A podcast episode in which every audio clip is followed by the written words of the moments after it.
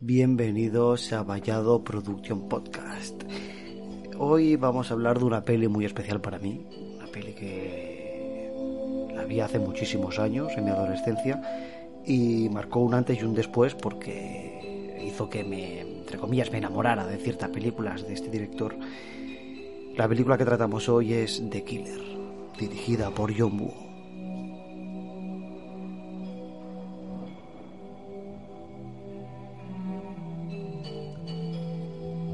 Esta banda sonora es el tema principal de la película y es una película del año 89, protagonizada por Chow Yun-fat, Danny Lee y la cantante Sally Ye.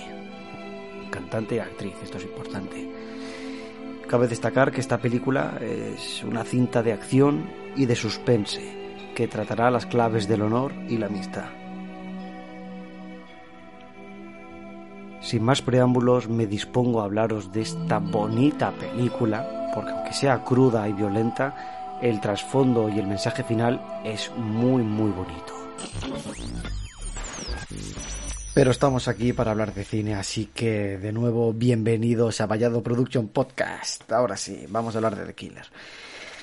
¿De qué trata The Killer? Pues eh, básicamente de un asesino. De un asesino que entra, mata, sale, cobra, espera hasta el siguiente trabajo y así. Entonces, ¿qué es lo que pasa aquí? Que el personaje de Chung Yufat entra en un bar, se lía tiros, porque en este cine de John hay muchísimos tiros, igual que en Cara a Cara con Nicolas Cage y John Travolta. Toda esta clase de cine se les concebió el nombre de Heroic Blue Shit. Estas películas en Hong Kong, normalmente se rodaban allí en, Hong Kong, eh, no eran subvencionadas. Este tipo de cine no, no se subvencionaba, por lo tanto era, se buscaba un cine efectista, con tiros y espectáculo un cine que fuera entretenido, que no pidiera gran cosa al espectador y que el espectador medio chino de aquella época pues entrara al cine, se sentara en su butaca y viera una película de acción. Por lo general, el estilo de John Woo, aparte de tener increíblemente muchísima dosis de acción, tiene también mucho cámara lenta utiliza mucho la cámara lenta, eh, también es famoso por el tema de las aves. En sus películas hay muchísimas aves, por lo general palomas. Y no es raro ver al protagonista disparando como un loco con cargadores infinitos, porque es que son cargadores infinitos. Una, un cargador normal de una 1911 que puede tener, me lo invento, 16 balas. Pues en este caso tenían 80 y no tenían un arma en la mano, tenían una en cada mano, o sea, puro espectáculo. Eh, sus películas, y me estoy desviando del tema, pero sus películas me gusta a mí pensar, porque es que es así, que son coreografías de tiros por pistolas, porque es una auténtica delicia ver a los actores, que supongo que la mayoría serán Stuntman, pero la mayoría de actores eh, saltar por los aires, realizar piruetas, volteretas, deslizarse por el suelo, eh, revolcarse por la harina, salpicarse de sangre, bueno, una pirotecnia bestial, una coreografía asombrosa, una pasada.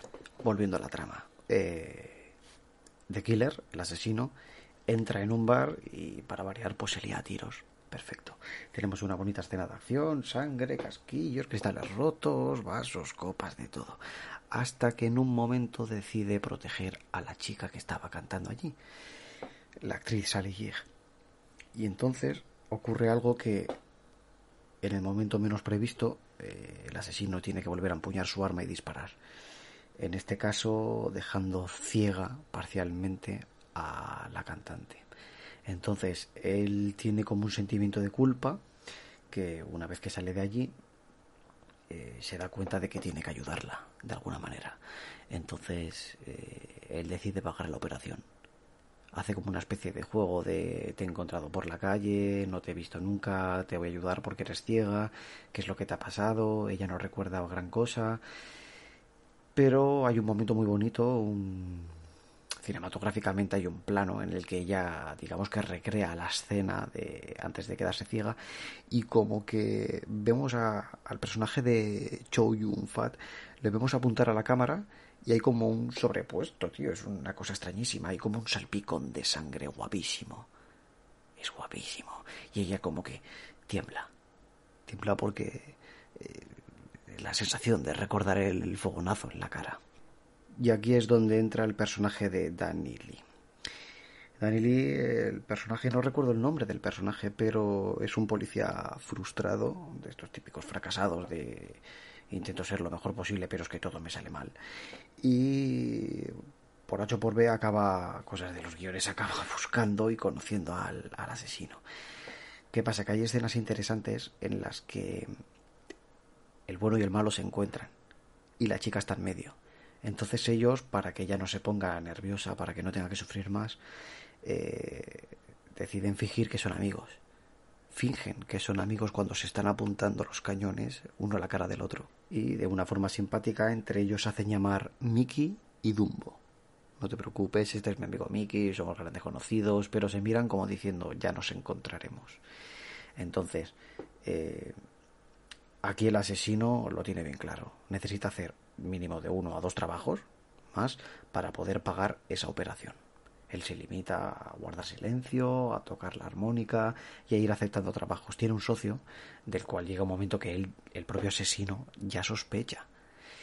Y hay una de las escenas más conocidas y brutales en la película, que es ese justo intermezzo, que hay un tiroteo espectacular dentro de una casa, todos son, vuelta a decir, cristales rotos, eh, ventanas, bueno, bueno, una pasada, una auténtica delicia para el cine de acción. Y ahora es cuando llegamos al, gran momento en el que el asesino habla con su con el socio, con el digamos la persona que cuida de él y le administra los trabajos, esta que anteriormente he dicho que sospecharía. Eh, hay una frase que se me quedó marcada que es como un código de honor que tienen entre ellos porque saben que su vida no vale nada, es nefasta, eh, cobran y pagan por eh, matar gente. Entonces, hay una frase guapísima que dice, recuerda, guárdate siempre una bala para ti o una para tu enemigo. Y claro, en parte para nuestro protagonista es un dilema, porque acaba rompiendo lazos con su lo que sería su protector, no mentor, pero la persona que le encarga los trabajos y acabaría haciendo migas con el policía, el personaje de Danny Lee. Y claro, para él es un dilema porque él está al otro lado de la ley. Cada uno está a un lado, como en cara a cara. Castor Troy estaría en el lado enemigo y Sean Archer estaría en el lado de los buenos, es el poli, el del FBI. Esto es la película cara a cara. Entonces, mm, él se da cuenta de que hay unos valores, hay una amistad y hay un honor, hay unos códigos. Y aquí eh, da igual el lado en el que estés de la ley, que cuando tienes estos valores y estos principios hacen que todo coja más peso y equilibrio.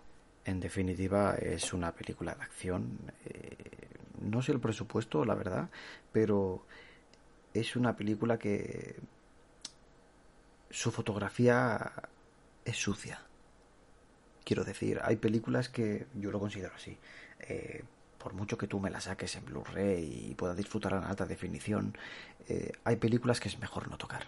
Y yo creo que esta es una de ellas. Obviamente, en España no existe, pero obviamente si tuviera la oportunidad de comprar esta película en Blu-ray, pues la adquiriría.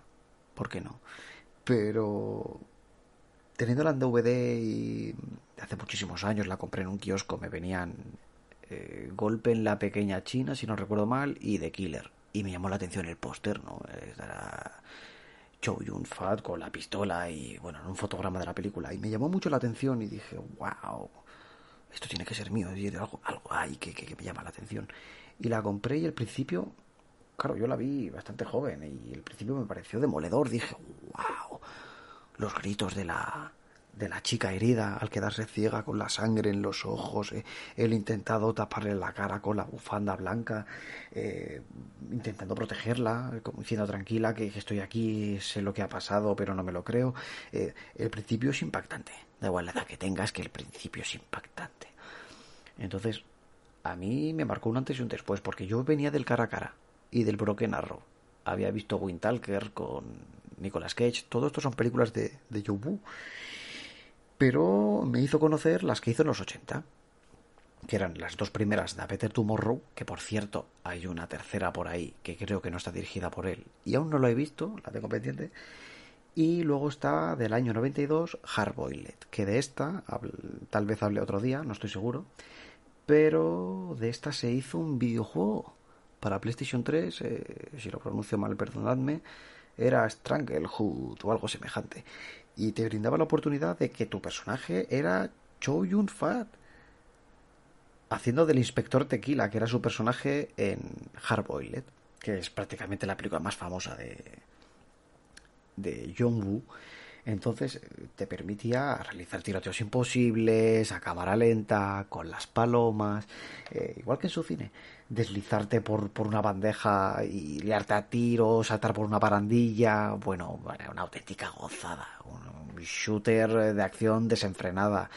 Y, era un juego que yo, yo lo disfruté mucho, la verdad. El, decorado de, de donde el espacio de las, de las misiones era eh, todo se rompía, eh, todo era destructivo, era una pasada, una delicia. Con esto quiero decir que el cine de Jim Woo ha sido reconocido, ha estado muchísimos años fuera de Hollywood. Eh, hay muchas películas de él que no he visto, pero porque no me han interesado y tal vez algún día las vea, pero ya te digo, donde estén sus heroic blue shit, ¿vale? Me quedo con ellas. Esos colores, esa crueldad, esa música típica de los 80, eh, que hay canciones a descorde a las imágenes que dices, bueno, eh, ¿qué es lo que estamos viendo? ¿Qué hace esta canción aquí? Que no es el caso de The Killer, porque en The Killer toda la banda sonora es una delicia. Dicho esto, eh, me voy a despedir. Yo creo que ya he dicho todo lo que quería decir sobre The Killer en este primer episodio de Vallado Production Podcast. Y espero que lo hayáis disfrutado y que poco a poco vayamos mejorando, que la comunicación sea mejor y que os animo a que participéis, a que comentéis en los comentarios aquí abajo, eh, que comentéis qué os ha parecido el, el podcast y si habéis visto la película, pues cuál es vuestra opinión de la película. Así que os dejo esta pieza inicial de, de Killer y yo me despido hasta la próxima. Gracias.